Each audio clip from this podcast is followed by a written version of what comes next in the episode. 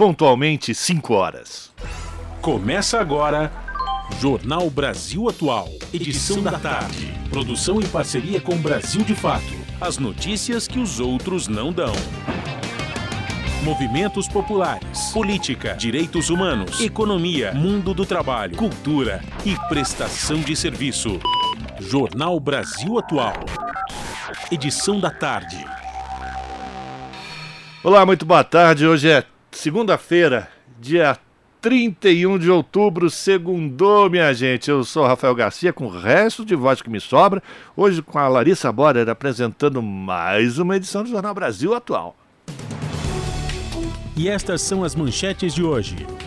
Lula é eleito presidente pela terceira vez na votação mais apertada da história. Diferença foi de 2 milhões em eleição marcada pela guerra contra as fake news e tentativas de dificultar o acesso às urnas. Pela primeira vez na recente história republicana, um presidente da República não consegue a reeleição.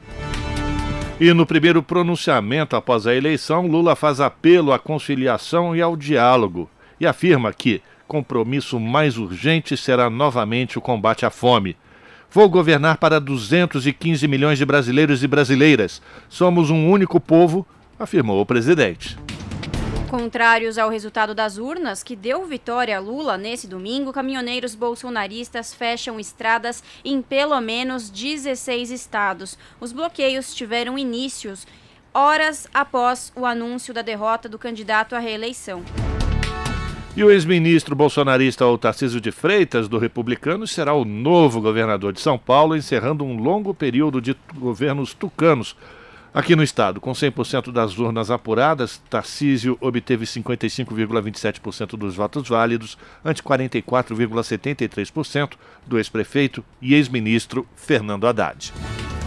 Em Brasília, a Câmara analisa ampliação do limite de renda familiar para concessão do benefício de prestação continuada, o BPC.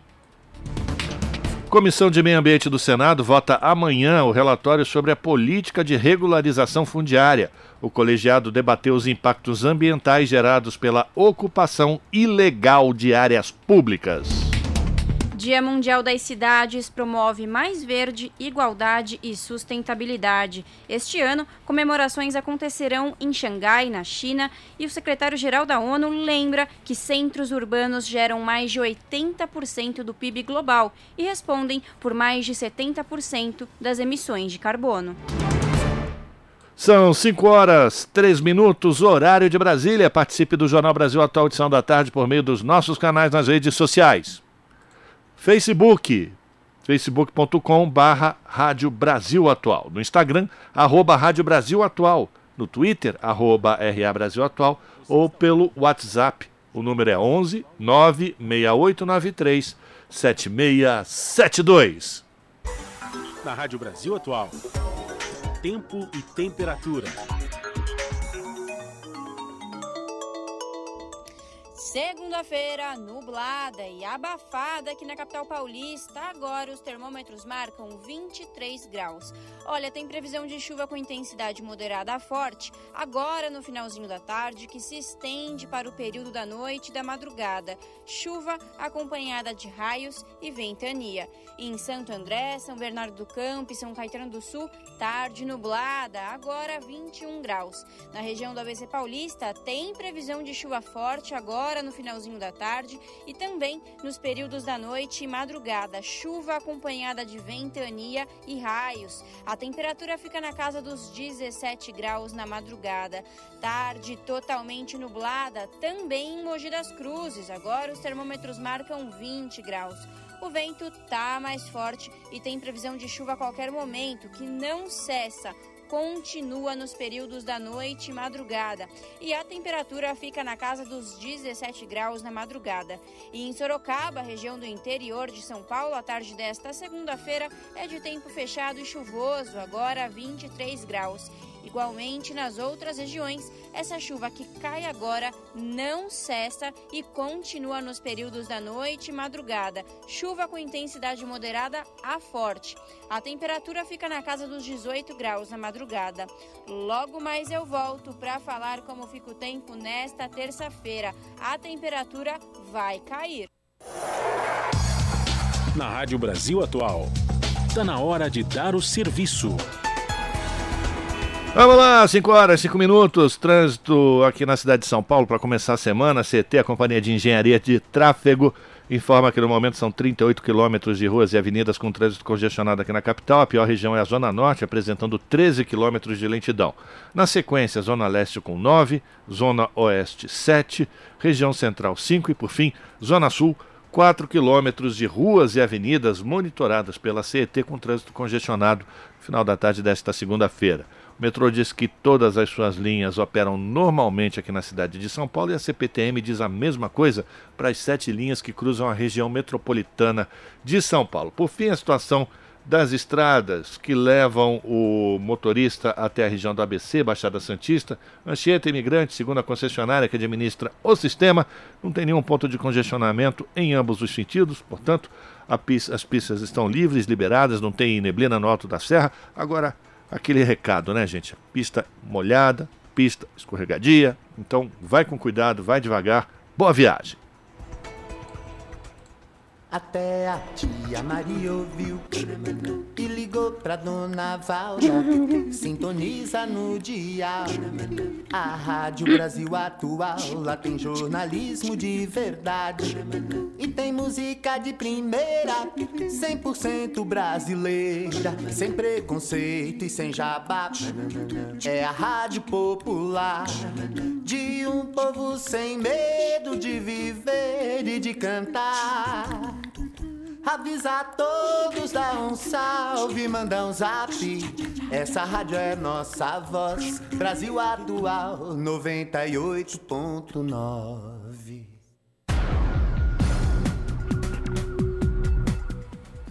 Cinco horas mais sete minutos. Bolsonaro entra para a história como primeiro presidente a não conseguir a reeleição. Fernando Henrique, Lula e Dilma venceram as eleições que disputaram quando ocupavam o Palácio do Planalto. Com reportagem de Felipe Mendes, locução de Sara Fernandes, do Brasil de Fato. O atual presidente Jair Bolsonaro, do PL, garantiu mais uma vez um lugar na história política brasileira de maneira desabonadora. Ele é o primeiro ocupante do Planalto a perder uma disputa pela reeleição desde a redemocratização. Neste domingo, dia 30, Bolsonaro foi derrotado em segundo turno nas eleições por Luiz Inácio Lula da Silva, do PT. Até 1994, não havia previsão de reeleição.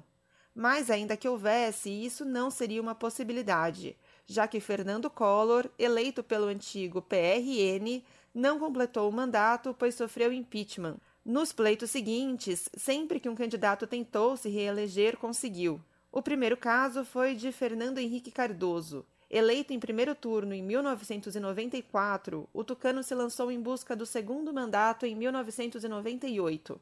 Outro que conseguiu se reeleger foi o próprio Lula. Após bater na trave por três eleições consecutivas, o petista foi eleito presidente pela primeira vez em 2002. Em 2006, ele se reelegeu.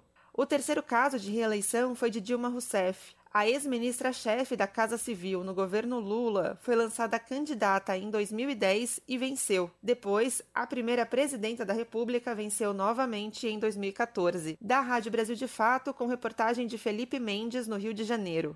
Locução: Sara Fernandes.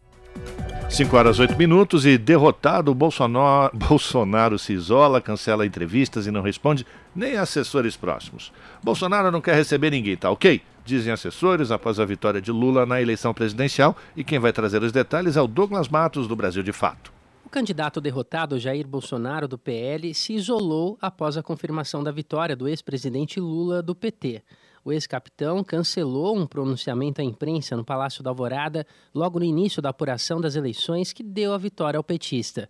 De acordo com o jornal o Globo, Bolsonaro não quis receber ninguém. Segundo a reportagem, ministros e deputados que tentaram visitá-lo neste domingo, após o resultado das urnas, foram informados de que o presidente não deseja ver ninguém neste momento. Abre aspas nem seus aliados mais próximos, fecha aspas. A revista Veja também indicou a mesma postura. De acordo com a publicação, Jair Bolsonaro, segundo seus auxiliares, se isolou nos aposentos presidenciais e não atendeu telefonemas de nenhum aliado próximo. Mais cedo, quando os dados do TSE, o Tribunal Superior Eleitoral, já indicavam a aproximação de Lula, que saiu atrás mas venceu o pleito com 50,9%, o comboio do presidente deixou o Palácio da Alvorada e partiu rumo à Granja do Torto, que é a residência oficial ocupada pelo ministro da Economia Paulo Guedes.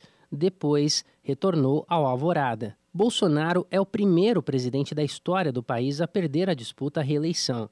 Dessa forma, termina o mandato sem igualar o feito de todos os presidentes que concorreram à reeleição desde a abertura dessa possibilidade em 1997, durante o governo de Fernando Henrique Cardoso, do PSDB. Da Rádio Brasil de Fato, com reportagem da redação em Brasília. Locução: Douglas Matos. 5 horas mais 10 minutos. O segundo turno das eleições 2022, disputado neste domingo, registrou o maior número de votos válidos da história. Cerca de 118 milhões e meio de eleitores de todo o país escolheram um dos dois candidatos que disputaram a presidência da República no pleito que elegeu Lula para os próximos quatro anos de mandato. As informações com Daniel Ito. O balanço foi divulgado pelo presidente do Tribunal Superior Eleitoral, ministro Alexandre de Moraes, logo após a proclamação do resultado. O TSE registrou uma diminuição das abstenções em relação ao primeiro turno, contrariando a tendência registrada em eleições passadas. Neste domingo, 20,6% dos eleitores não foram votar. No último dia 2 de outubro, o índice foi de 21,3%. Ao divulgar os números, o ministro Alexandre de Moraes destacou que o alto índice de participação no pleito representou a confiança do povo no sistema eleitoral brasileiro. E espero que a partir dessa eleição finalmente cessem as notícias fraudulentas, e eu diria mais, as notícias é, criminosas contra as urnas eletrônicas, porque quem novamente atestou a credibilidade das urnas eletrônicas foi o povo brasileiro. Foi o eleitor e a eleitora que vieram votar e vieram votar porque confiam no sistema eleitoral brasileiro, confiam nas urnas eletrônicas e confiam na justiça eleitoral. E apesar da polarização política representada no resultado das urnas, o presidente do TSE também destacou que os dois turnos das eleições foram realizados em todo o país em clima de tranquilidade. Uma eleição extremamente polarizada, uma eleição é, que demonstrou nessa polarização é, um aumento do número de votos em candidato, uma diferença de aproximadamente 2 milhões e 100 mil votos, mas o mais importante de tudo, tanto no primeiro quanto no segundo turnos, nós tivemos uma eleição pacífica, uma eleição tranquila, uma eleição com segurança, o Ministério da Justiça também divulgou o balanço das ocorrências no domingo de eleições. Segundo a pasta, até às 5 e meia da tarde foram registrados 308 crimes eleitorais em todo o país. A ocorrência mais frequente foi a violação do sigilo do voto, com 81 casos registrados, seguidos de 70 ocorrências de boca de urna e 33 casos de desobediência a ordens da Justiça Eleitoral. Ao todo, 39 pessoas foram presas e 6 mil reais em espécie foram apreendidos pelo Ministério da Justiça durante o segundo turno das eleições. Da Rádio Nacional em Brasília, Daniel Ito. São 5 horas 13 minutos. Em seu primeiro pronunciamento como presidente eleito, Lula defendeu a democracia e disse que seu governo será para todo o povo brasileiro sem distinções. O petista discursou para a imprensa após o resultado da votação. Em seguida, falou com eleitores e eleitoras na Avenida Paulista. Reportagem de Júlia Pereira. Logo após a divulgação do resultado das eleições, o presidente eleito Luiz Inácio Lula da Silva, do PT, fez o seu primeiro discurso público em um hotel no centro de São Paulo. Ao lado de outras figuras políticas aliadas de sua candidatura, Lula iniciou seu discurso reforçando a importância da defesa da democracia. Esta não é uma vitória minha nem do PT, nem dos partidos que me apoiaram nessa campanha. É a vitória de um imenso movimento democrático que se tornou, que se formou acima dos partidos políticos, dos interesses pessoais, das ideologias, para que a democracia saísse vencedora. Nesse 30 de outubro histórico, a maioria do povo brasileiro deixou bem claro que deseja mais e não menos democracia. Deseja mais e não menos inclusão social e oportunidade para todos deseja mais e não menos respeito e entendimento entre os brasileiros. Em suma, deseja mais e não menos liberdade, igualdade, fraternidade em nosso país. O povo brasileiro mostrou hoje que deseja mais do que exercer o direito sagrado de escolher quem vai governar a sua vida. Ele quer participar ativamente das decisões do governo. O povo brasileiro mostrou hoje que deseja mais do que direito de apenas protestar que está com fome, que não há emprego, que seu salário é insuficiente para viver com dignidade, que não tem acesso à saúde e educação, que lhe falta um teto para viver e criar seus filhos com segurança, que não há nenhuma perspectiva de futuro. O povo brasileiro quer viver bem, quer comer bem, morar bem, quer um emprego, um salário justo, reajustado, sempre acima da inflação. Quer ter saúde, educação, políticas públicas de qualidade, quer liberdade religiosa, quer livros em vez de armas, quer ir ao teatro, ver cinema, ter acesso a todos os bens culturais, porque a cultura alimenta a nossa alma. O povo brasileiro quer ter de volta a esperança. É assim que eu entendo a democracia. Não apenas como uma palavra bonita inscrita na lei, mas como algo palpável que sentimos na pele e que podemos construir no dia a dia.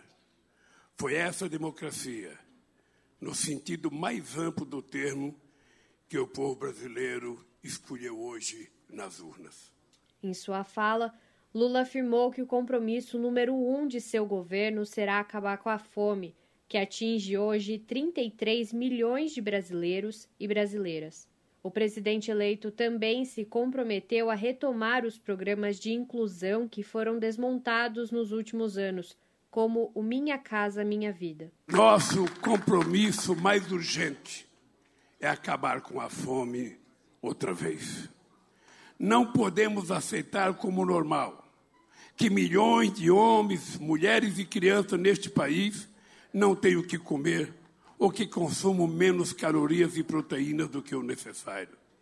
Se somos o terceiro maior produtor mundial de alimentos e o primeiro de proteína animal, se temos tecnologia e uma imensidão de terras agricultáveis, se somos capazes de exportar para o mundo inteiro, temos o dever de garantir que todo brasileiro possa tomar café de manhã, almoçar e jantar todos os dias. Este será novamente o número, o compromisso número um do meu governo. Não podemos aceitar como normal que famílias inteiras sejam obrigadas a dormir nas ruas, expostas ao frio, à chuva e à violência. Por isso, vamos retomar o Minha Casa Minha Vida, com prioridade para as famílias de baixa renda, e trazer de volta os programas de inclusão que tiraram 36 milhões de brasileiros da extrema pobreza. Lula também disse que irá retomar o diálogo respeitoso no país, restabelecendo a relação harmoniosa entre os três poderes. Para além de combater a extrema pobreza e a fome, vamos restabelecer o diálogo neste país. É preciso retomar o diálogo com o legislativo e o judiciário, sem tentativa de exorbitar intervir, controlar, cooptar, mas buscando reconstruir a convivência harmoniosa e republicana entre os três poderes. A normalidade democrática está consagrada na Constituição. É ela que estabelece os direitos e obrigações de cada poder, de cada instituição, das Forças Armadas e de cada um de nós. A Constituição rege a nossa existência coletiva e ninguém, absolutamente ninguém, está acima dela. Ninguém tem o direito de ignorá-la ou de afrontá-la. Lula também comentou sobre o desgaste da relação do Brasil com o exterior e disse que o país irá retomar a credibilidade e a parceria com outras nações. Vamos reconquistar a credibilidade, a previsibilidade e a estabilidade do país para que os investidores nacionais e estrangeiros retomem a confiança no Brasil. Para que deixe de enxergar nosso país como fonte de lucro imediato e predatório e passe a ser nossos parceiros na retomada do crescimento econômico com inclusão social e sustentabilidade ambiental. Queremos um comércio internacional mais justo, retomar nossas parcerias com os Estados Unidos e a União Europeia em, nossas, em novas bases. No, não nos interessa acordos comerciais que condenem nosso país a eterno papel de exportador de commodities e de matéria-prima. Vamos reindustrializar o Brasil, investir na economia verde e digital, apoiar a criatividade dos nossos empresários e empreendedores. Queremos exportar também inteligência e conhecimento. Em seguida, Lula foi à Avenida Paulista e discursou a milhares de eleitores. Essa foi a vitória das pessoas que querem mais cultura, que querem mais educação, que querem mais fraternidade, mais igualdade. Essa vitória de todos os homens e mulheres que resolveram libertar esse país do autoritarismo. Júlia Pereira, Rádio Brasil Atual e TVT. 5 horas e 21 minutos e aqui no Jornal Brasil Atual Edição da Tarde nós temos o prazer de conversar com o professor Wagner Romão, que é professor do Departamento de Ciência Política da Universidade de Campinas, a Unicamp, exatamente para a gente fazer uma avaliação desse primeiro discurso, esse primeiro pronunciamento de Lula, já como presidente eleito na noite de ontem, e as movimentações que Lula já tem realizado no dia de hoje. Boa tarde, professor Wagner Romão. Prazer tê-lo aqui conosco. Qual é a sua avaliação dessas menos de 24 horas em que Lula é o novo presidente eleito do Brasil? Boa tarde, Rafael. Boa tarde também aos ouvintes. É interessante, né? Ontem ele falou no discurso que ele ia tirar uns dois dias para descansar, mas pelo visto não está descansando nada, né? É muita coisa é, para fazer, né, professor? Muita coisa para fazer, muita ligação. Eu acho que realmente o país volta né, para uma situação de uma certa normalidade em que o Brasil, que é um país muito importante no planeta, né, e é o país mais importante da América do Sul, né, é, é, volta a ter um, um, lugar de protagonismo né, nas relações internacionais, na relação com os outros países. Então, acho que isso é um, um, um, elemento importante aí da nossa análise do dia de hoje. Né? Já, já se comunicou com o Joe Biden, já se comunicou com o presidente da França, o presidente da Argentina, né, e tantos outros que já se manifestaram. Inclusive antes da eleição. Né, eu acho que esse é um elemento importante também para a gente trazer para análise, porque eu acho, olha, não me lembro de em outros momentos é, tantas lideranças internacionais, né, presidentes, primeiros ministros, se manifestarem pela eleição de um candidato né, à presidência da República aqui no Brasil. Né. Eu acho que sobre, Rafael, os, os, os discursos, né, eu, destacaria, primeiro, essa fala da, da ressurreição na política. Né? Eu acho que ele, essa fala é muito forte, né? porque acho que todo mundo que seguiu, acompanhou o que aconteceu no Brasil nesses últimos anos e viu a, a prisão injusta do Lula, é, comemorou muito a, a, ontem né, a vitória. E acho que está comemorando ainda hoje. Então, acho que esse, esse aspecto da ressurreição de uma pessoa que Uh, poderia ter sido candidato em 2018, né, e não, e não foi, foi impedido disso. Acho que é muito importante. Ele iniciou os seus discursos, tanto na Paulista como ali no, no, no hotel, né, antes, é, falando disso. Acho que esse é um elemento importante. Eu destacaria outro, que é a questão da reconciliação, né, de um Brasil que se encontra com si mesmo, mas mais do que isso, de um Brasil que tem que baixar as armas. Né? Acho que ele mencionou essa, essa frase essa ideia de que as famílias têm que se reconciliar, que não podem brigar por política, é, e, que, e que ele vai ser um agente né, nessa, nessa direção de uma reconciliação entre as pessoas que vai governar para toda a população, independentemente de quem votou nele ou votou no, no adversário. Né? Então, acho que, que esse é um aspecto importante.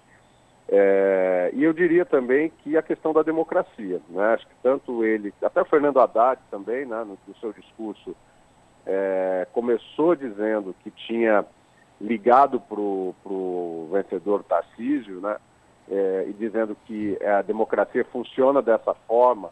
Né? Então, Haddad mencionou isso, é, Lula falou da convivência harmoniosa entre os três poderes.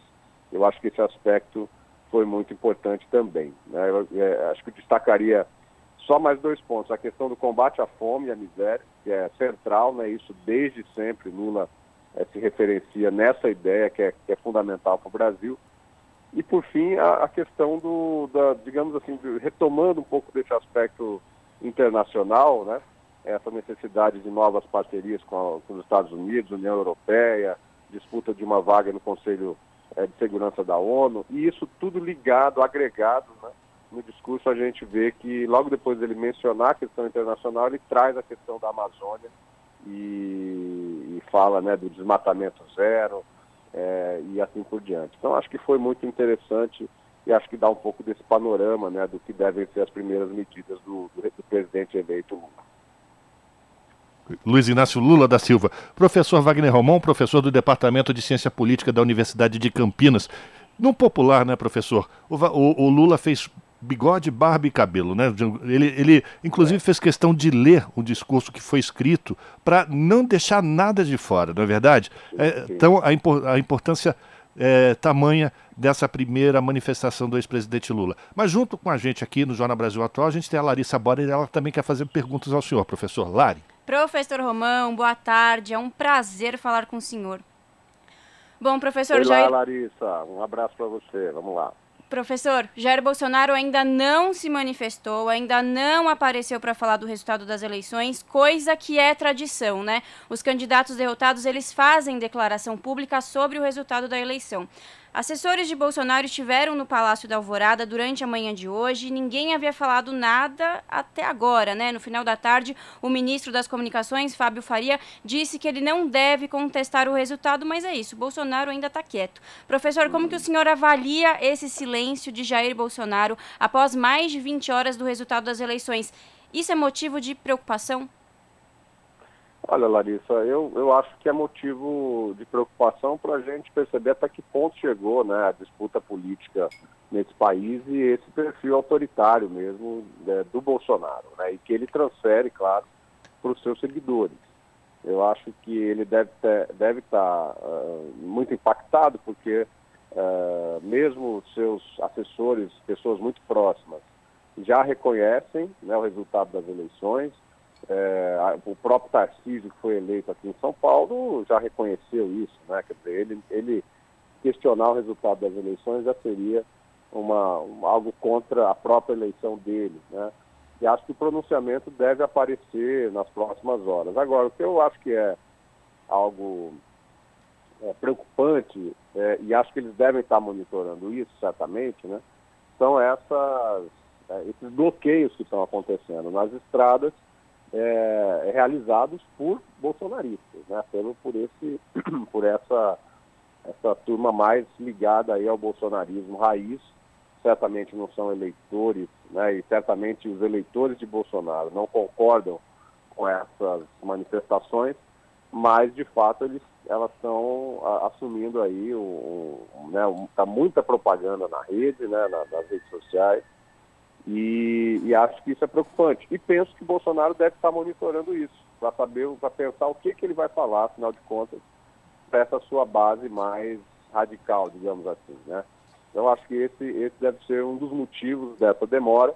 Uh, e ele deve estar calculando aí o que, que ele pode tirar né, de vantagem nesse momento em que as pessoas estamos aguardando né, uma fala, um pronunciamento, uma mensagem desse que foi derrotado ontem né, de uma maneira até é, com muita dificuldade, né, porque acho que eles utilizaram de todos os artifícios possíveis e imagináveis, é, toda a máquina do Estado trabalhando é, de uma maneira como a gente nunca viu, né, se aproveitando da máquina é, do Estado, do governo federal, é, inclusive das polícias, né, das próprias, da própria Polícia Rodoviária Federal, e ainda bem não conseguiram obter aquilo que era o objetivo deles.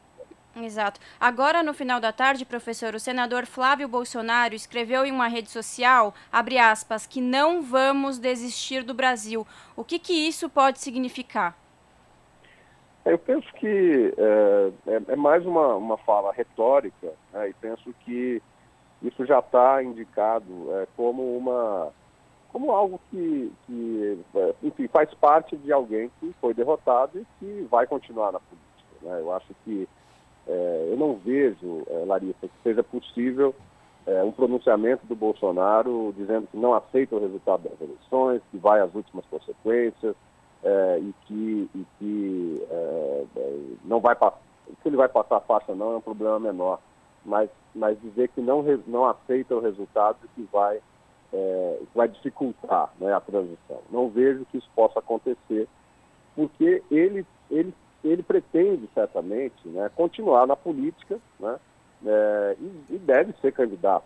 Né. Não vejo uma alternativa a isso, porque existe no bolsonarismo uma, uma característica muito de, de digamos assim, de uma, de, uma, de uma relação muito forte com a liderança carismática, que gostemos ou não, o Bolsonaro continua sendo, né, para pelo menos é, metade da população brasileira que votou nele, que acreditou na, na sua proposta.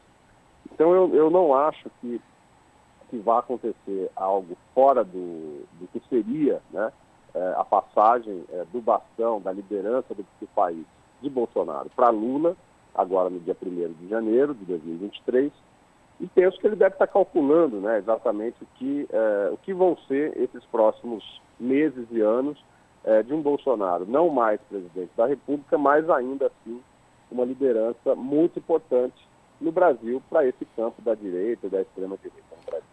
A gente está conversando com o professor Wagner Romão, professor do Departamento de Ciência Política da Unicamp. Professor, eu queria falar mais com o senhor sobre esse período que a gente vai ter de transição daqui até o dia 1 de janeiro. Como é que o senhor avalia a possibilidade de Jair Bolsonaro causar mais estragos ou, ou colocar mais cascas de bananas, digamos assim, para o início do governo do presidente Lula? E se isso pode, de alguma forma, ainda trazer mais tensão até o dia 1 de janeiro? Então, olha, eu, eu não Rafael, eu não penso que, uh, eu não penso, Rafael, que... Eh, professor Wagner Romão? Alô? Alô? alô? Oi, pode, pode Oi, continuar, Rafael. professor. Continuando. É, eu não penso, Rafael, que nós vamos ter, que o Lula vai ter, que, que, a, que, a, que o PT, que a coligação, que a frente toda, é, vai ter é, muitas dificuldades na transição. Eu acho que é possível que haja alguma má vontade, acho que isso é, é, é provável que aconteça, mas eu tenho a impressão, posso estar equivocado com relação a isso, mas acho que as cascas de banana que foram jogadas nesse período é, eleitoral, né, com é, muito recurso, bilhões de reais sendo é, é colocados, é, investidos na campanha de Bolsonaro, né, como eu disse, nunca a gente viu é, isso com essa magnitude. Eu penso que agora a, a, a, o que é mais provável é que nós tenhamos aí pessoas que são é, é, os políticos, sobretudo os políticos do centrão, né, como o Ciro Nogueira, por exemplo, né, é, e como outros desses aí, desse perfil, como Arthur Lira, por exemplo, também, que vão é, é, é proceder de uma maneira um pouco mais próxima do que seria a normalidade de uma transição. Né? É, é, se vai haver sonegação de informações, isso é, é, bastante provável, mas acho que em alguns setores, digamos assim, nos setores mais, né, onde é necessário realmente que se faça uma transição é, bastante bem feita, como na saúde, como na educação, como, enfim, na assistência social, na previdência, eu acho que é possível que é, é, é, haja alguma, alguma direção no sentido de que a transição seja realizada. Né? Eu acho que é, esses políticos profissionais, né, como é o caso do Ciro Nogueira, né, esses que acabaram assumindo um papel é, muito importante no governo Bolsonaro, devem fazer uma transição mais próxima do que seria, do que, do que é a normalidade. Né? Vamos, vamos considerar que o governo Bolsonaro também ele foi se modificando muito ao longo é, desses, desses quatro anos, né, desses quase quatro anos de mandato. Ele começou ali com um, um ministério muito ligado aos militares, né, e isso foi transitando né, é, aos poucos. Eu penso que, que é, é, é Lula vai ter um papel muito importante nisso, é, Geraldo Alckmin vai ter um papel muito importante também nesse processo de transição, e eu imagino que conversas já têm sido feitas né, com, por exemplo, o MDB, o próprio PSD, para que não só essa transição seja feita de uma maneira é, razoável, né, minimamente razoável, mas também a própria montagem é, de uma base de governo que seja também sustentável é, no, logo no início do governo, né, do próximo governo, do governo liderado por, pelo Lula. Inclusive, o ex-presidente Lula, nesse sentido que você está falando, professor, já acenou a, a sua disposição de ir para fora do Brasil e reativar contatos, como, quase como fazer um governo à distância já do país e deixar essa função do, da transição para as suas áreas técnicas ou para os quadros que, que têm apoio à, à sua candidatura. Né? E é, e, é, e é, importante a gente também perceber como esses políticos profissionais, principalmente do Centrão, aquela história, né, professor? Rei morto, rei posto. Já estão todos é. mudando já o tom das suas falas com relação ao próximo governo. É claro, porque o que acontece é que, claro, o, o atual, é, a atual Câmara dos Deputados e o próprio Senado, né, que se elegeu é, no dia 2 de outubro, ele realmente é uma Câmara um pouco é, é, mais conservadora e mais ligada ao bolsonarismo raiz do que aquela que foi eleita em 2018. Isso, isso sem dúvida. No entanto, é, uma boa parcela desses, é, desses que foram eleitos, né, eles estão muito mais para o fisiologismo do centrão, que a gente conhece, né, e que vão é, ser, digamos assim, vão querer estar de bem né, seja qual governo for, seja de esquerda, seja de direita, né, é, do que, do que e eles, eles, eles são em maior número do que essa extrema direita bolsonarista, embora ela tenha crescido. Né. Então, eu creio que é, nenhum político né, que não seja muito ideologicamente de direita ou de extrema direita é, quer ficar de mal com o próximo governo federal. Né? Então, Lula já teve é, esse, essa relação é, nos seus dois mandatos. Né? É, é, um grande negociador, é, é, é, uma pessoa que eu não vejo né, quem poderia derrotar Bolsonaro nessas eleições em 2022 não fosse o presidente Lula. Né? Então acho que ele vai utilizar toda a sua sabedoria a sua, né, a sua percepção, a sua, a sua, a sua é, verve política para conseguir né, sustentar, fazer uma boa transição e sustentar criar uma base de sustentação para o seu governo, que vai passar pelos partidos de esquerda, vai passar pelo MDB, é provável que passe por alguns outros partidos, como o PSD, né, é, que, devem, que devem compor é, o próximo governo. É, e vamos ver aí como é que vai ser essas, como vão ser essas negociações nas próximas semanas. Agradecer a participação do professor Wagner Romão, professor do Departamento de Ciência Política da Universidade de Campinas, a Unicamp, fazendo uma avaliação da primeira fala do ex-presidente Lula, ou do novo presidente do Brasil, a gente já está tão acostumado a falar ex-presidente Lula, o presidente eleito do Brasil, Luiz Inácio Lula da Silva, seu terceiro mandato, que começa no dia 1 de janeiro, ontem o seu primeiro pronunciamento, e agora a gente fica na expectativa, né, professor, da, da fala de Bolsonaro, que ele assuma a sua derrota Sim. e que a gente possa ter uma transição de paz nesse país. Muito obrigado pela sua participação, é sempre uma alegria conversar com o senhor. Forte abraço, Rafael, Larissa, sempre à disposição de vocês. Conversamos com o professor Wagner Romão, aqui no jornal Brasil Atual. 5 horas mais 38 minutos. Randolfo Rodrigues diz que o comando da Polícia Rodoviária Federal é uma falange fascista a serviço do crime. O senador afirmou que trabalhará pela prisão do diretor da PRF, Silvino Vasques, com reportagem de Igor Carvalho, locução de Lucas Weber, do Brasil de Fato. O senador Randolfo Rodrigues, da Rede, classificou o comando da PRF, a Polícia Rodoviária Federal, como fascista. A declaração foi feita em entrevista ao Brasil de Fato neste domingo, no hotel onde o candidato Lula do PT e apoiadores acompanhavam a apuração dos votos. Rodrigues insistiu na prisão de Silvino Vasques, diretor-geral da PRF, responsável pelas operações deste domingo. Agora, o comando da Polícia Rodoviária Federal é uma falange fascista, a serviço do crime. O, o atual diretor da Polícia Rodoviária Federal deve ser levado à prisão. E nós não descansaremos enquanto isso não ocorrer. Não somente ele, da mesma forma o senhor ministro do Estado da Justiça. O que ocorreu no dia de hoje foi gravíssimo. Foi o descumprimento de ordem judicial. Foi descumprimento de uma norma do Tribunal Superior Eleitoral. Eu repito, o que nós vimos hoje é um dos, é um dos capítulos, é uma das páginas mais tristes da história da democracia ocidental. Randolph ponderou, por outro lado, que não se pode generalizar as críticas, já que os policiais rodoviários são, segundo suas palavras, honestos e decentes. De acordo com o parlamentar, as ações da Polícia Rodoviária Federal tiveram o objetivo de atrasar e impedir que eleitores do Nordeste, onde Lula tem maioria, votassem. O PT entrou com pedido de prisão do diretor-geral da PRF e dos superintendentes regionais envolvidos nas operações. De São Paulo, da Rádio Brasil de Fato, com reportagem de Igor Carvalho, locução Lucas Weber. 5 horas 40 minutos e o diretor da Polícia Rodoviária Federal tem a agenda vazia há 25 dias. O agente festeja o bloqueio contra os eleitores de Lula. A legislação determina que servidores federais em cargos como o de Silvinei Vasques divulguem compromissos publicamente. Com reportagem de Paulo Motorim, a locução é de Douglas Matos, do Brasil de Fato.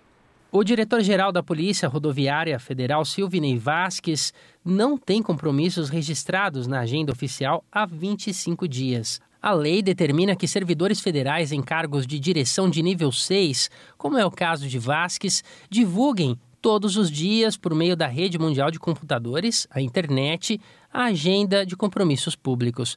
Vasques virou protagonista no noticiário neste domingo, dia 30, durante o segundo turno da eleição presidencial, ao descumprir uma determinação do TSE, o Tribunal Superior Eleitoral, e comandar operações da PRF preferencialmente em redutos eleitorais petistas, com o descumprimento à lei de conflito de interesses e à lei de acesso à informação, é impossível saber com quem o servidor se reuniu nas últimas semanas. As operações da PRF, a Polícia Rodoviária Federal, nos estados, que estariam atrapalhando a viagem dos eleitores aos locais de votação no país neste domingo, teriam sido articuladas inicialmente no Palácio da Alvorada, residência oficial do presidente Bolsonaro. Conforme mostrou o colunista do jornal Globo Lauro Jardim, na noite de 19 de outubro, o núcleo duro da campanha do presidente teria se reunido e traçado as ações. A chamada agenda secreta de Silvinei Vasques impede confirmar se ele, de fato, esteve institucionalmente numa reunião no Palácio da Alvorada e se dessa forma colocou a corporação a serviço da campanha do chefe do executivo, candidato à reeleição pelo PL. Na noite do último sábado, dia 29, faltando poucas horas para o início da votação, o diretor-geral da PRF chegou ao ponto de pedir votos para o presidente Bolsonaro. Em um post feito via Story em sua conta pessoal no Instagram, na noite do último sábado também, o policial escreveu Vote 22 Bolsonaro presidente. E no começo da tarde deste domingo, dia 30, o policial rodoviário federal Adalberto Alfredo Schumann comemorou os bloqueios de eleitores petistas no Nordeste. Vale lembrar que desde o início da gestão Bolsonaro, a Polícia Rodoviária Federal atuou em parceria com policiais militares em pelo menos três chacinas. Além da parceria na ação com o BOP, que é o Batalhão de Operações Especiais, deflagrado em maio na Vila Cruzeiro, no Rio de Janeiro, que já chegou a 25 mortes confirmadas, agentes da PRF estiveram ao lado da Polícia Militar do Rio em fevereiro deste ano, na mesma região. Da Rádio Brasil de Fato, com reportagem de Paulo Motorim em Brasília. Locução Douglas Matos. São 5 horas e 43 minutos e sobre essa situação, esses impasses que vem acontecendo pelo Brasil a partir da divulgação da vitória do ex-presidente Lula como novo presidente eleito do Brasil, caminhoneiros ou, é, enfim, donos de caminhões espalhados por várias regiões do Brasil começaram a fazer bloqueios nas estradas E a gente vai falar com o professor Jorge Rubem Folena de Oliveira, que é advogado, doutor em ciência política e membro do Instituto dos Advogados Brasileiros. Doutor Jorge, muito obrigado pela sua participação. Junto comigo aqui, Larissa Bória. Eu queria a sua avaliação sobre essa situação, como é que o senhor avalia esse movimento desses caminhoneiros ou supostos caminhoneiros, que é bom que a gente também comece a ficar atentos a isso, se são profissionais, eles mesmos os donos dos caminhões ou apenas funcionários de empresas que são transportadoras. Como é que o senhor está avaliando essa situação nesse momento? Olha, essa, essa situação é muito grave, quer dizer, ela põe em risco né, toda, toda a situação de abastecimento, mas mais do que isso, quer dizer, o que na verdade esse grupo, né, pelo que está sendo informado até então, né, inclusive pedindo a intervenção né, das Forças Armadas né, para contra a vitória democrática do, do presidente Lula, né? Isso é muito grave, quer dizer, me parece que caracteriza como atentado contra o Estado Democrático de Direito, inclusive contra a própria lei penal né, do Estado Democrático de Direito, ao tentar criar animosidade, né, entre as forças militares contra civis. É crime. Né? Eles estão pedindo intervenção militar em muitos casos. Além disso, quer dizer, é inconcebível né, que essas pessoas né, possam estar fazendo esses bloqueios na, na, nas rodovias federais e a Polícia Rodoviária Federal, o setor de inteligência da Polícia Rodoviária Federal, não ter tido nenhum conhecimento disso. Mas isso, para mim, é muito, muito grave. Né? A omissão né, que está se revelando por parte da Polícia Rodoviária Federal e também, diria também, por parte da BIM. Né? Porque se nós temos uma agente de inteligência no país, essa agente de inteligência deve atuar na defesa da sociedade, não contra a sociedade. Se a BIM né, e o setor de inteligência da Polícia Rodoviária Federal não tiveram a capacidade para identificar a possibilidade desses bloqueios, né, mostra a total, é, a total incapacidade né, desses órgãos de informação. Né. Então, estou vendo isso de uma forma muito grave, porque me parece uma conspiração né, uma conspiração promovida por essas pessoas né, contra a vitória, né, contra a vitória democrática, a vontade popular do presidente Lula. Né, do presidente Lula. Então, isso é muito grave e vejo que é uma questão que deveria ser tratada com muita simplicidade por parte né, das forças eh, de segurança pública. Né, as forças de segurança pública do governo federal né, se o governo federal tivesse vontade com relação a isso, era simplesmente chegar lá e tirar essas pessoas. Tirar essas pessoas, removerem dos locais né, esses bloqueios. Agora, a alegação da Polícia Federal de que eh, deveria, deve ser requerido pela Advocacia Geral da União pedido de interdito proibitório para afastar essas pessoas mostra mais uma vez a omissão da Polícia Rodoviária Federal. Ontem, no dia da eleição, por exemplo, foram verificadas mais de 650 barreiras policiais no Nordeste, contrariando uma decisão do Tribunal Superior Eleitoral que disse para a Polícia Federal assim não fazer. E agora, quando a Polícia Federal deveria atuar, ela nada faz. Então é muito grave tudo isso. É um Estado né, que o governo de Jair Bolsonaro tem deixado para o Brasil. Quer dizer, um Estado de total destruição das instituições né, e colocando em risco a ordem democrática do país. Perfeito. Senhor Jorge, boa tarde. Aqui quem fala é a Larissa. É um prazer falar com o senhor. Bom, forma. sobre falar contigo. Sobre essas manifestações né, de caminhoneiros contrários ao resultado das eleições, o senhor acredita que com o pronunciamento de Jair Bolsonaro faria com que essas manifestações acabassem? Porque a segurança das pessoas também está em risco, né? Em muitos lugares claro. atiraram fogo nas pistas para bloquear mesmo a passagem. Ou seja, um discurso de Jair Bolsonaro evitaria inclusive uma tragédia? Ô, ô, ô Larissa, não é, não é só o fato do Jair Bolsonaro fazer um discurso para evitar uma tragédia. Não, não é isso. Ele, como chefe do Poder Executivo Federal, o chefe do Poder Executivo Federal é o presidente da República. E ele não está tomando nenhuma medida, ele está se omitindo, porque está, está me parecendo que interessa a ele esse estado de desordem no país. Nunca, Bolsonaro nunca escondeu de ninguém que ele defendeu né, sempre atuar né, de uma forma é, é, é, é desordenada, de uma forma é, é, é, é, arruaceira, Então, quer dizer, o Bolsonaro não faz porque está interessando a ele isso. Porque ele, como chefe do Poder Executivo Federal, né, como mandatário ainda da presidência da República até o dia 31 de dezembro, ele é o responsável para manter a ordem no país, na administração pública federal. E ele não faz porque ele quer esse quadro de desordem. Então, eu me preocupa muito eh, esse comportamento né, cada vez mais grave né, do ocupante da cadeira da presidência da República, Larissa. Não é só o fato dele fazer um discurso, quer dizer, ele não tem que fazer discurso, ele tem que exigir da polícia como administrador, como chefe, volto a dizer, como chefe do Poder Executivo Federal, chefe da administração federal, chefe das forças de segurança, né, da, da, Polícia Federal, da Polícia Rodoviária Federal, né, ele deveria pedir que tomasse providências. Tempo atrás, quando os caminhoneiros ameaçaram fazer uma greve durante seu governo e poderia prejudicar, pelo aumento dos combustíveis, aumento do óleo diesel, poderia prejudicá-lo eleitoralmente, ele colocou exatamente o ministro, o ex-ministro da infraestrutura, que foi o, o governador eleito de São Paulo, para negociar com os caminhoneiros e não ter, e não ter a, a uma greve que foi anunciada naquele, naquele período. Então, quer dizer, falta vontade, efetivamente, por parte do, do presidente da República. Né? Assim foi o comportamento durante dele, durante todo esse período da gestão dele. Ele quer isso, ele quer desordem, ele quer bagunça, ele não governa o Brasil. Ele não tem preocupação, Larissa, com as pessoas. Nunca teve preocupação com os brasileiros. Nunca teve preocupação com o desenvolvimento do Brasil.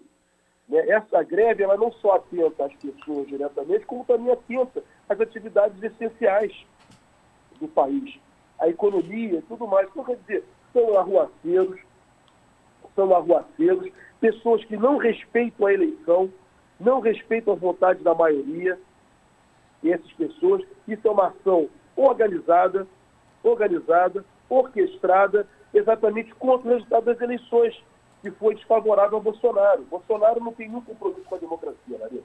Sim, esse episódio ele pode ser comparado ao que aconteceu nos Estados Unidos com os manifestantes contrários à derrota de Trump que invadiram o Capitólio? Olha, Larissa, eu não, eu não, não, não, não, teria como fazer esse exercício de comparação. Tá? Não teria. Mas é, é tão grave quanto. É tão grave quanto. Agora, se por trás disso, né, aí que está exatamente a necessidade, né, é porque, infelizmente, Larissa, as forças de segurança pública né, estão controladas, estão controladas por Jair Bolsonaro. Nós não temos uma polícia republicana. Não temos. Nós temos uma polícia controlada por Bolsonaro, nós temos uma ABIN controlada por Bolsonaro. Eu não tenho a menor dúvida que a agência de informação brasileira deveria saber disso. E se não sabe é porque são incompetentes. E da mesma forma a Polícia Rodoviária Federal. Então, eh, não vão fazer nada. Agora, é, o que, que eu digo? Se nós tivéssemos, né, paralelamente, instituições republicanas investigando, né, e se de fato chegasse ao presidente da República, aí poderia ser semelhante ao que aconteceu nos Estados Unidos, onde o ex-presidente Donald Trump se envolveu diretamente naquele episódio. A gente tá... Espero que o Bolsonaro não tenha, não tenha se envolvido nisso diretamente, mas se isso aconteceu, é muito, muito grave. E ele deverá responder também por isso. A gente está conversando com o doutor Jorge Rubem Folena de Oliveira, advogado, doutor em ciência política, membro do Instituto dos Advogados Brasileiros, falando sobre essas manifestações, esses bloqueios é, pelo Brasil de caminhoneiros. Agora, é, doutor Folena, diante de tudo isso que o senhor está dizendo, uma decisão judicial que obrigue as forças policiais a liberarem as pistas, se a polícia rodoviária não está fazendo nada, a quem será possível recorrer para que a, a, a ordem da justiça seja cumprida? Não se tiver uma ordem judicial, a polícia vai ter que cumprir. Se a polícia não cumprir, aí nós estamos diante de, um, né, de uma verdadeira né, um, um, uma, uma, desobediência promovida pela polícia. Os policiais vão ter que ser presos, obviamente. Né, como se sujeitou ontem né, o diretor-geral da Polícia Rodoviária Federal descumpriu uma ordem do Tribunal Superior Eleitoral. É que o ministro Alexandre de Moraes né, não quis, é, é, não quis levar com mais contundência a situação, porque, confessadamente, houve um descumprimento da ordem do Tribunal Superior Eleitoral. E lá no sábado tinha determinado que não houvesse barreiras nas estradas. A Polícia Rodoviária fez barreiras, ou seja, descumpriu a ordem judicial. Quando o ministro deu algumas horas para ele se explicar, ele foi lá, se explicou e disse que não ia fazer mais. O ministro também, por outro lado, meu modo de ver de forma equivocada, porque houve descumprimento da lei, né, deveria ter determinado ali a abertura de processo contra o diretor-geral da Polícia Federal, no mínimo por crime de desobediência.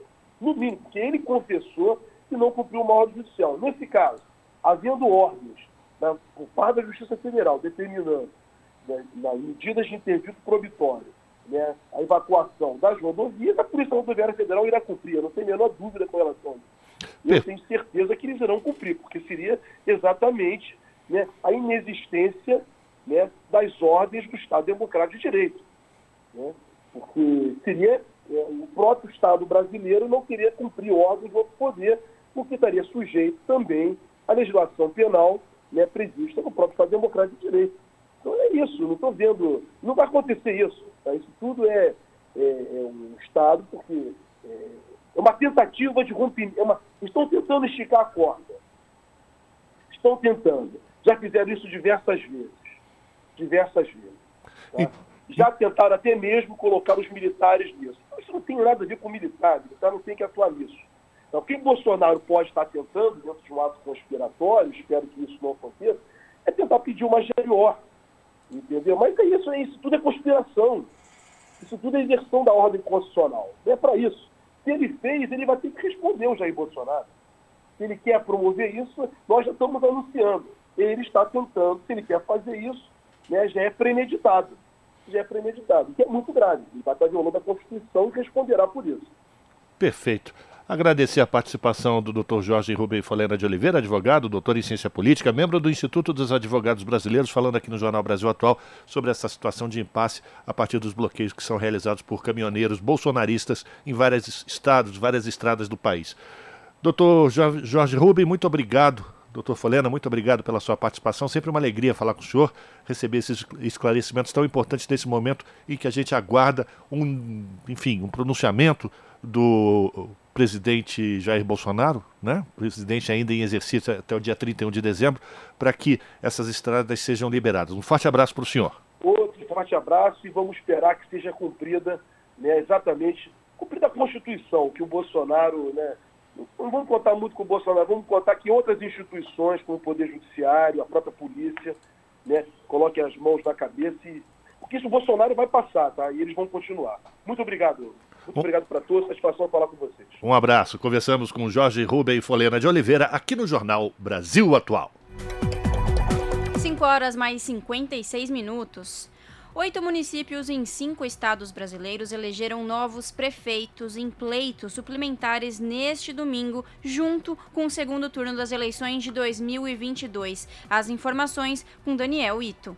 Três cidades gaúchas elegeram seus novos prefeitos e vice. Cachoeirinha, Cerro Grande e Entre Rios do Sul. Em Cachoeirinha, na região metropolitana, o PMDBista Christian Rosa foi eleito com 51,4% dos votos. Por ser o presidente da Câmara Municipal, é o atual prefeito em exercício. Em Cerro Grande, no norte gaúcho, Álvaro De Carli, do PP, foi eleito com 57,5%. 53% dos votos. Em Entre Rios do Sul, no Noroeste, com 2.661 eleitores, houve consenso por chapa única, tendo sido eleito o petista Irson Milani com mais de 60% dos votos. No estado de Pernambuco, a cidade de Pesqueira elegeu Balde Mimoso do Republicanos com mais de 65% dos votos. Em Joaquim Nabuco, Charles Batista, do Solidariedade, assumirá a prefeitura com apoio de 53,83% dos eleitores. No estado de Santa Catarina, a cidade de Canoinhas elegeu Juliana Maciel, do PSDB, com 38,37% dos votos. Em São Paulo, os eleitores de Pinhalzinho escolheram Paulo Pereira, do PSDB. Ele recebeu 43,51% dos votos. E em Vilhena, Rondônia, delegado Flori, do PP, foi eleito com 63,52% 2,14% dos votos. A eleição suplementar nesses municípios foi convocada pela Justiça Eleitoral porque os prefeitos eleitos em 2020 tiveram um mandato ou registro cassado. Os escolhidos vão administrar até 31 de dezembro de 2024 ano em que todos os brasileiros deverão voltar às urnas para escolher prefeitos e seus vices além de vereadores. Da Rádio Nacional no Rio de Janeiro, Tatiana Alves. Rádio Brasil Atual. Para sugestões e comentários, entre em contato conosco por e-mail redação@jornalbrasilatual.com.br ou WhatsApp DDD 11 96893 7672. Acompanhe a nossa programação também pelo site redebrasilatual.com.br.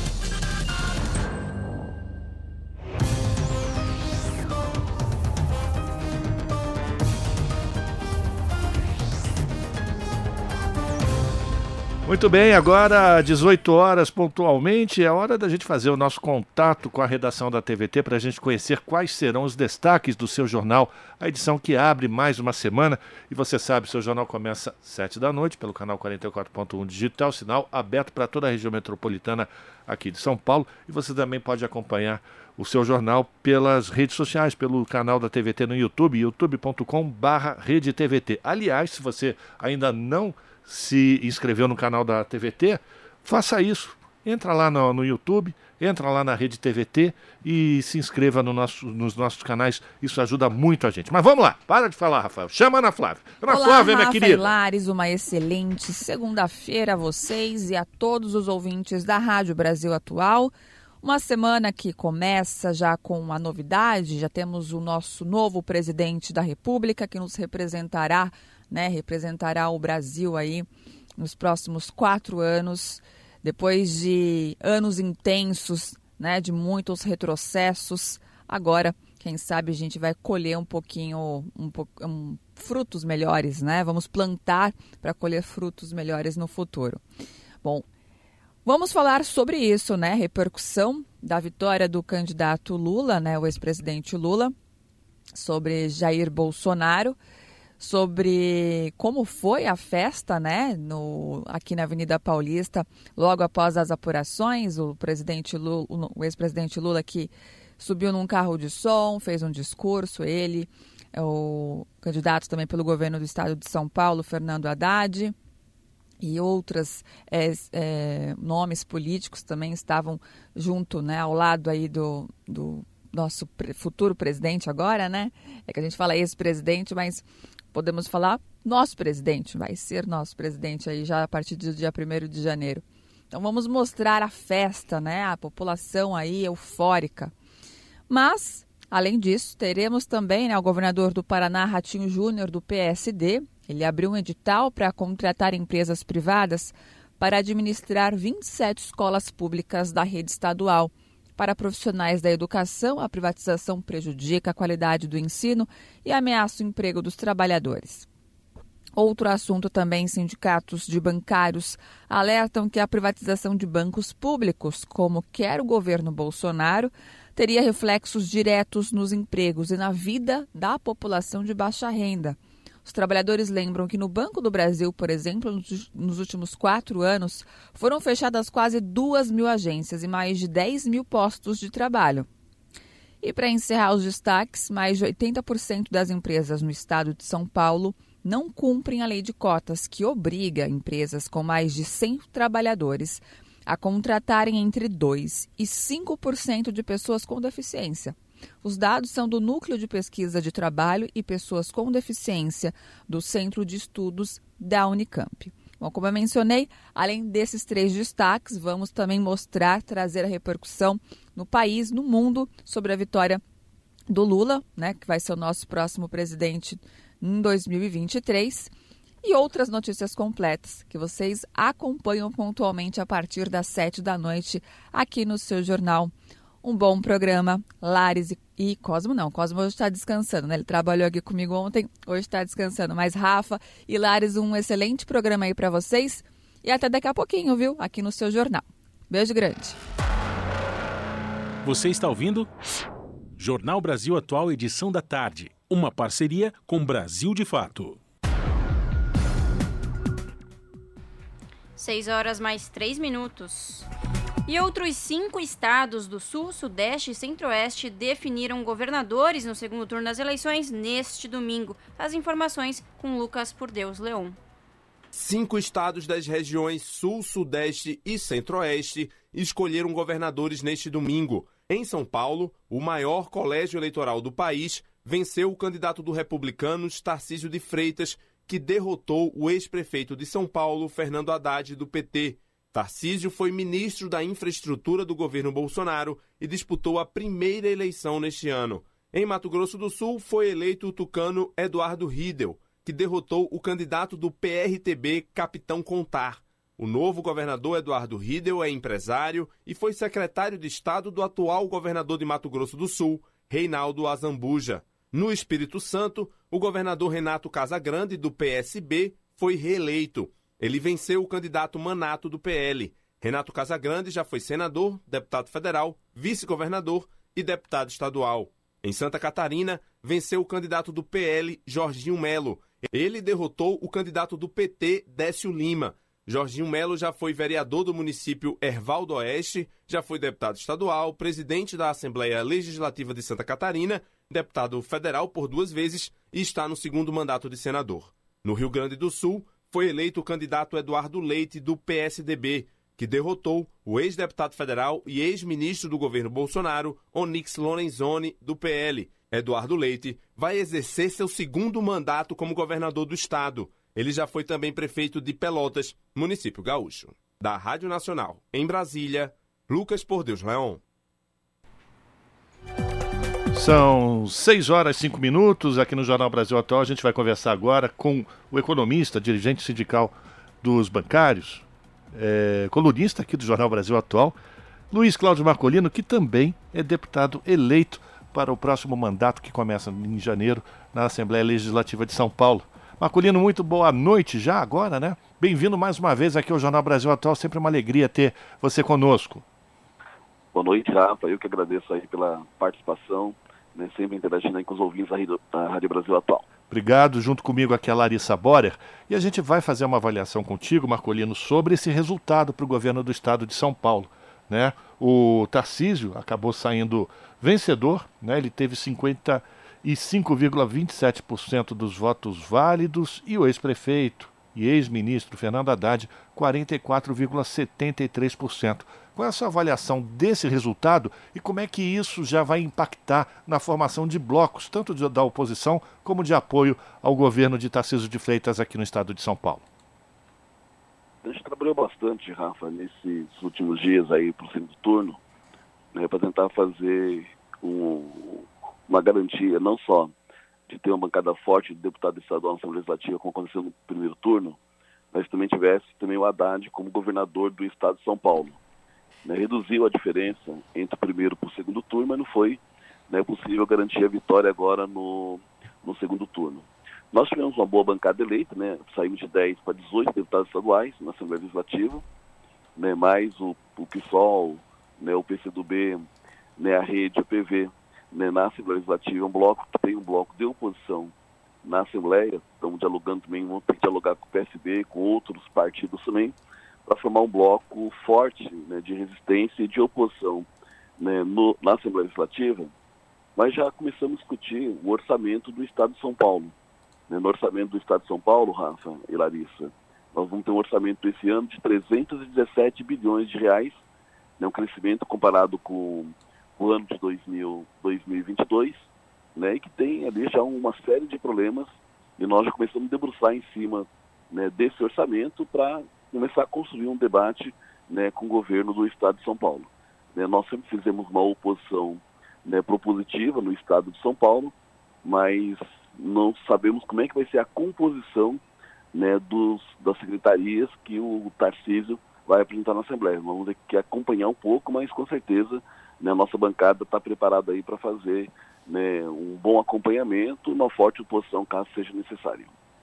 Perfeito. Boa noite, Marculina. Aqui quem fala é a Larissa. É sempre muito bom falar com o senhor. Bom, Marcolino, durante seu primeiro discurso como governador eleito, Tarcísio de Freitas comentou a gestão de Jair Bolsonaro, Segundo ele, Bolsonaro se saiu muito bem, entregou um Brasil que está crescendo e poderá sair com a cabeça erguida, com a consciência de que executou o melhor trabalho. Diante disso, Marculino, eu te pergunto: essa visão deturpada do Tarcísio sobre a gestão Bolsonaro pode significar que ele também fará uma gestão no governo de São Paulo com base em informações maquiadas e em verdades? Eu acho que esse é o caminho, praticamente, do, das lideranças ligado ao bolsonarismo. Eles têm essa questão de criar factoide o tempo todo para tentar desviar né, o principal problema né, que o país, ou agora o Estado, né, o Estado vive. Né, nós passamos por um período de maior crise do desemprego no nosso país, né, o período onde mais tivemos né, a população passando fome, aumentando a miséria no país, nós não temos sequer uma, uma obra estruturada né, do governo federal no estado de São Paulo. De 2011 a 2015, quando a Dilma era presidente do Brasil, né, a gente conseguiu trazer mais de 24 bilhões de reais na época né, para o estado de São Paulo a partir do PAC Mobilidade. É, tinha investimento no metrô, no monotrilho, na CPTM, nas estradas no estado de São Paulo, tudo recursos, né, inclusive o Rodoanel, recursos que vinham né, do governo federal. E a gente percebe que durante o governo Bolsonaro né, não houve essa preocupação de investimento, inclusive o Tarcísio, como ministro da infraestrutura. Né? Então ele pode até ter essa visão deturpada, mas em cima de fatos que de fato aconteceu durante o período né, de 2019 até agora 2022, da gestão né, do Bolsonaro né, e do Tarcísio como ministro da infraestrutura, eles se preocuparam pouco com o estado de São Paulo.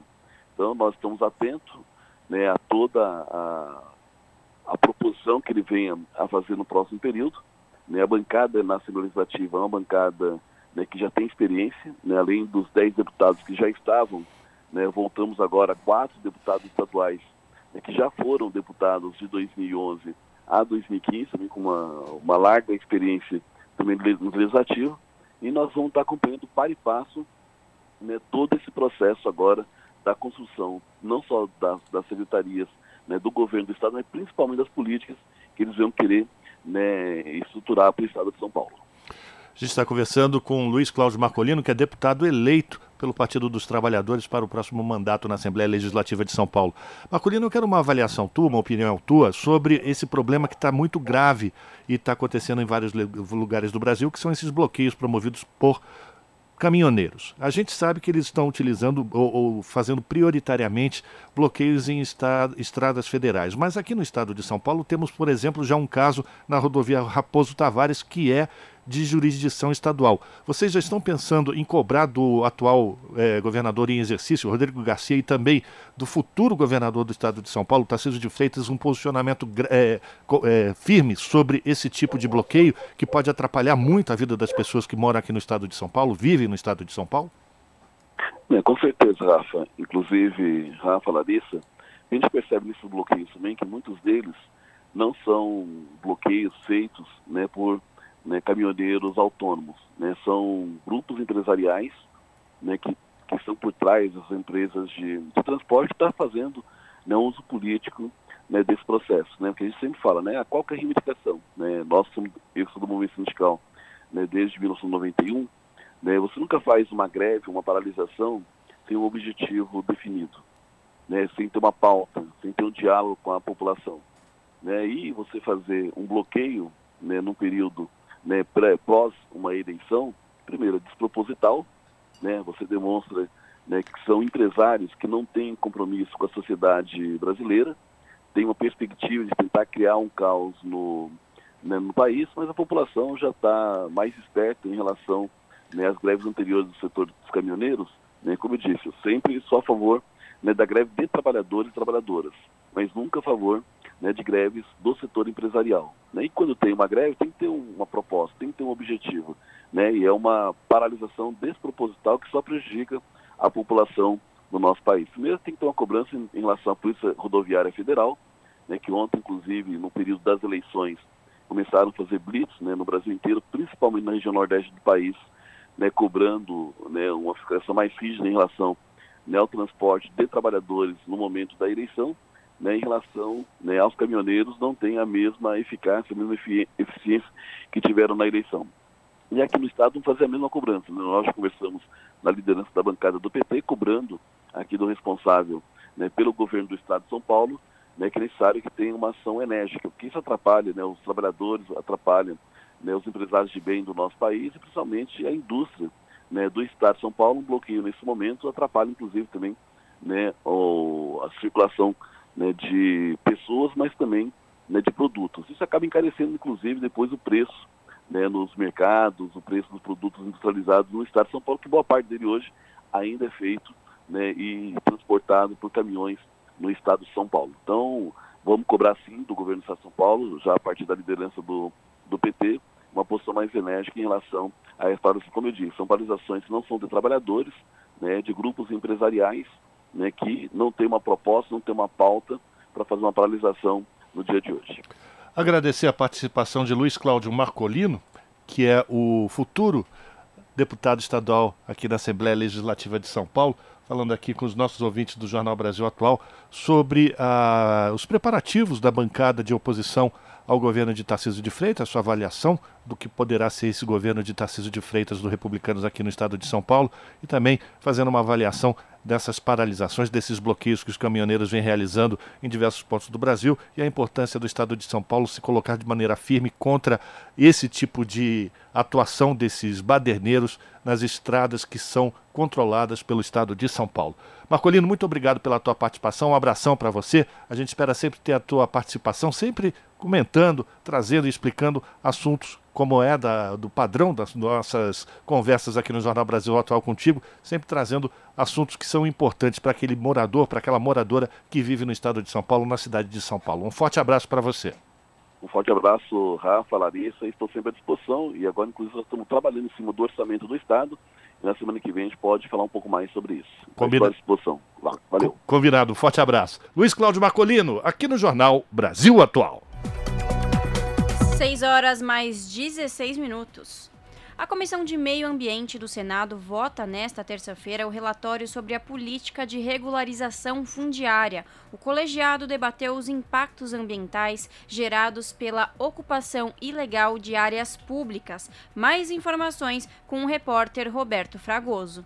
A Comissão de Meio Ambiente promoveu duas audiências públicas para embasar a análise da política pública de regularização fundiária. Em 13 de setembro, os especialistas ouvidos afirmaram que erros do governo federal na condução dos processos de regularização têm estimulado a invasão de terras e direcionado áreas de floresta para finalidades inadequadas.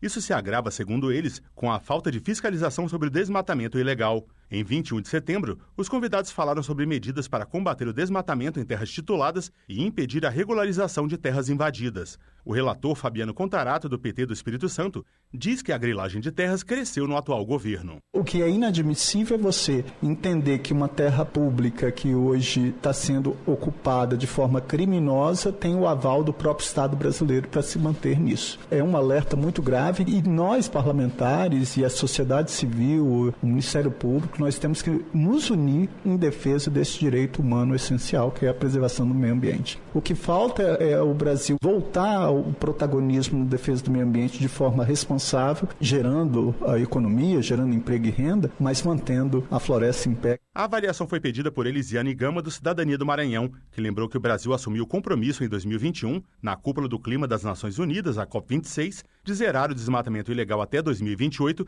e reduzir pela metade as emissões de gases de efeito estufa até 2030. No entanto, a média de regularização fundiária de 2019 a 2022 não chegou a 9% da média da década anterior. Da Rádio Senado, Roberto Fragoso. Você está ouvindo? Jornal Brasil Atual, edição da tarde. Uma parceria com Brasil de Fato.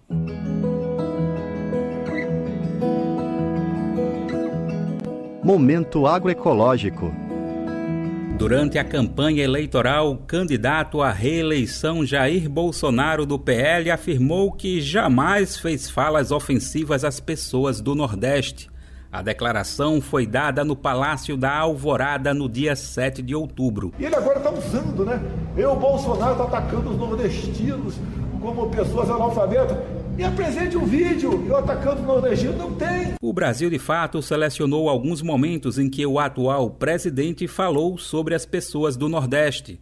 Em um deles, o atual presidente responde que, para ser cabra da peste, seria necessário ter uma cabeça grande. Só tá virando cabra da peste, é? é tá, só tá faltando crescer um pouquinho a cabeça. o que pode parecer engraçado para Jair Bolsonaro carrega um imaginário perverso. Na região semiárida que abrange todos os estados do Nordeste e o norte de Minas Gerais, o tema da desnutrição foi historicamente retratado mais como uma tragédia sem solução e menos como uma denúncia em busca de solução. Ou seja, uma espécie de história única por mais de um século que não transforma o local e desumaniza as pessoas.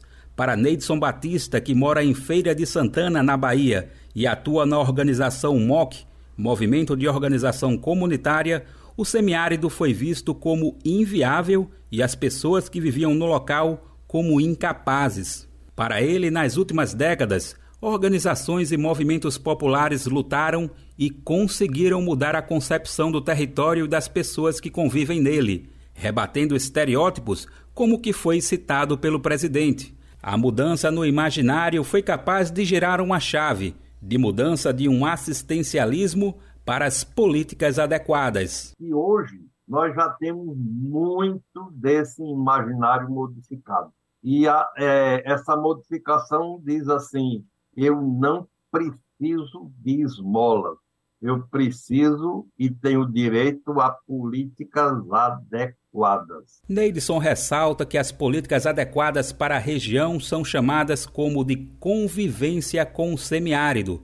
Nesse caso, há uma priorização para o estoque de água, alimentos e sementes, além da sustentabilidade ambiental, social e econômica nas comunidades.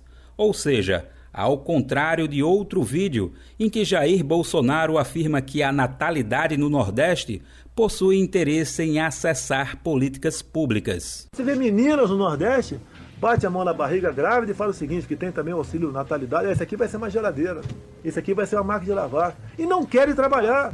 Trabalhar no campo sempre foi o sonho da agricultora Maria Silvanete Lermen, que mora na área rural do município de Exu, no sertão do Araripe de Pernambuco. Hoje casada e mãe de quatro filhos, ela lembra que precisou deixar a sua terra natal aos 15 anos de idade porque faltavam políticas adequadas para construir o roçado dos sonhos dela. E eu imaginava voltar para o campo e ter um roçado, mas um roçado diverso. Aquele roçado que estava no meu imaginário, tinha ali contido o feijão, a mandioca, mas também o gergelim, a macaxeira, o girimum, o milho, mas também ali dentro tivesse a fruta também. O sonho de Silva Nete virou realidade em 2006, quando se sentiu fortalecida e encorajada a voltar para a sua terra e produzir alimentos para consumo próprio e renda. Ela conta que a decisão foi tomada ao ver na época o desenvolvimento de políticas de convivência com o semiárido ao mesmo tempo da organização popular da comunidade foi assim que a agricultora acessou o programa Cisternas, garantindo o estoque de água, crédito e até energia elétrica que não existia na região. Ao contrário de Bolsonaro, Silvanete afirma que as pessoas do Nordeste e do semiárido querem acessar políticas públicas como um direito e não como assistencialismo. Às vezes, é, as pessoas acham que o levante das cidades é por conta de um auxílio, é de conta de um, é por conta de um Bolsa Família. Não é, não é por conta de um, um, um Bolsa Família, é muito mais que isso. É nós dizermos que nós não aceitamos voltar a fazer, a trabalhar dias e dias de serviço, quando os caras gritam que vai pagar 10 reais o dia de serviço. O presidente Jair Bolsonaro também se referiu ao acesso a um bem essencial em um território que historicamente registrou a compra de votos por água. A gente vê no semblante do, do nordestino, quando chega a água, parece que ele ganhou na Mega Sena. Ao invés de sorte ou fatalidade, a agricultora Maria do Céu, que mora em Solânia, na Paraíba, destaca o direito à água como essencial na luta de quem convive com o semiárido. Ela afirma a importância da história de organizações e movimentos populares para a descentralização da água para beber, cozinhar, criar animais e produzir alimentos. Maria do Céu afirma que nos governos petistas de Lula e Dilma Rousseff, várias políticas adequadas para o semiárido foram desenvolvidas uma delas foi o programa de cisternas. Aqui no Nordeste, a gente tinha uma dificuldade enorme na busca de água. A gente conseguiu sair dessas dificuldades a partir desses governos que reconheceram essa política pública de direito nosso, dos agricultores, das agricultoras, do homem e da mulher do campo. Em outra declaração, Bolsonaro associou os estados que registraram maior percentual de votos em Lula no primeiro turno das eleições com o analfabetismo. Lula venceu em nove dos dez estados com maior taxa de analfabetismo. Você sabe quais são os estados? Do nosso Nordeste. A agricultora Silva Nete se orgulha do que aprendeu com os pais dela, enquanto saberes da vida. Ela defende o direito à educação, assim como seu pai e sua mãe lutaram para que nenhum dos doze filhos deixassem os estudos. Eu vejo meu pai, meu pai mal consegue é, é, escrever o nome dele. Mas se tem alguém que sempre defendeu meus filhos, vocês precisam continuar estudando, foi ele. Teve 12 filhos. Não pode dizer a ninguém que não, nenhum foi para a escola. Que grande professor, que grandes professores são meus pais. Aprendendo com a escola, com a família, com os trabalhos na área da saúde e da educação, Silvanete faz questão de destacar o semiárido e o Nordeste como local de grandes sábios e sábias. Ao mesmo tempo de defender o direito à educação, ela reforça a importância dos saberes populares e as experiências de vida na opinião de quem vive na região. Muitos que não sabem acham que é porque nós somos burros, aí chama de analfabeto, sabe? Analfabeto é aquele que não consegue enxergar. Em outro vídeo, Jair Bolsonaro aparece conversando com uma mulher sobre o estado da Bahia. Eu vou perder o voto da Bahia toda agora, olha só. Por que, que é, é, é, vantajoso comprar carro na Bahia, Carol? Ah. Porque já vem com freio de mão puxado. Baiano de Juazeiro, o agricultor Pedro Duarte, conhecido como Pedrinho, destaca que ele e a comunidade tem produzido bastante alimentos, mas que o freio de mão está puxado mesmo por quem detém o poder da execução de políticas públicas. Disposto, Pedrinho ressalta que não falta trabalho na sua comunidade, mas há dificuldade de escoar a produção. Ele cobra a retomada da efetividade dos programas PAA, de aquisição de alimentos, e PENAI, Nacional de Alimentação Escolar uma forma de reconhecer a disposição da agricultura familiar que tem encarado uma sonolência governamental. Isso é um trabalho que a gente vem fazendo, mas que tá, ainda está deixando, tá deixando a desejar, mas não por um lado os agricultores, mas por um lado de lá de cima, que a gente ainda não, ainda não, ainda não conseguiu uma política assim de quatro anos para cá, como você sabe muito bem quem é que está aí, que deixou de dar o apoio ao pequeno produtor. Do Recife, da Rádio Brasil de Fato, Daniel Lamir. Você está ouvindo? Jornal Brasil Atual, edição da tarde. Uma parceria com Brasil de Fato. A pluralidade de ideias e a informação confiável nunca foram tão necessárias. Você que gosta do conteúdo jornalístico produzido pela Rádio Brasil Atual e pela TVT tem uma missão muito importante: dar o seu apoio para que nossa voz continue cada vez mais forte. Jornalismo independente, com responsabilidade com a notícia e com a democracia, só é possível com a participação e o apoio popular. Acesse o site catarse.me/tvt, faça a sua assinatura e nos ajude com sua contribuição. Rádio Brasil Atual e TVT. Compromisso com a notícia. Compromisso com você. Na Rádio Brasil Atual. Tempo e temperatura. Primeiro dia de novembro começa chuvoso, com temperatura baixa. A terça-feira na capital paulista continua com chuva e frio. Pois é, a temperatura cai bem, com máxima de 19 graus e mínima de 13 graus. A terça-feira terá poucas aberturas para o sol, com predomínio de chuva, chuva forte, acompanhada de raios e ventos fortes. Mesma condição para as regiões de Santo André, São Bernardo do Campo e São Caetano do Sul. A terça-feira será um dia frio e chuvoso. Tem previsão de pancadas de chuva para todo dia, com intensidade moderada forte com temperatura máxima de 18 graus e mínima de 12 graus. A terça-feira em Mogi das Cruzes também será de temperatura baixa e chuva. Essa chuva vai e volta durante todo o dia, com máxima de 18 graus e mínima de 12 graus. E em Sorocaba, interior de São Paulo, igualmente nas outras regiões, a terça-feira será um dia gelado, acompanhado de chuva com intensidade moderada forte. A temperatura máxima será de 19 graus e a mínima de 13 graus. Larissa Borer, Rádio Brasil Atual. E agora a gente termina mais uma edição do Jornal Brasil Atual, que teve trabalhos técnicos de Amanda Nicole. Temos também a participação de Fábio Balbini, que sairá de férias a partir do próximo dia 1 de novembro, também conhecido como Amanhã, não é verdade?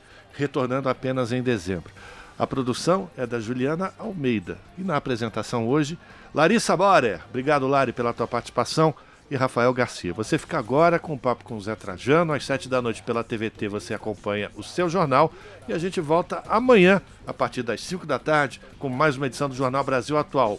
A todas e todos, um bom final de segunda-feira e até lá.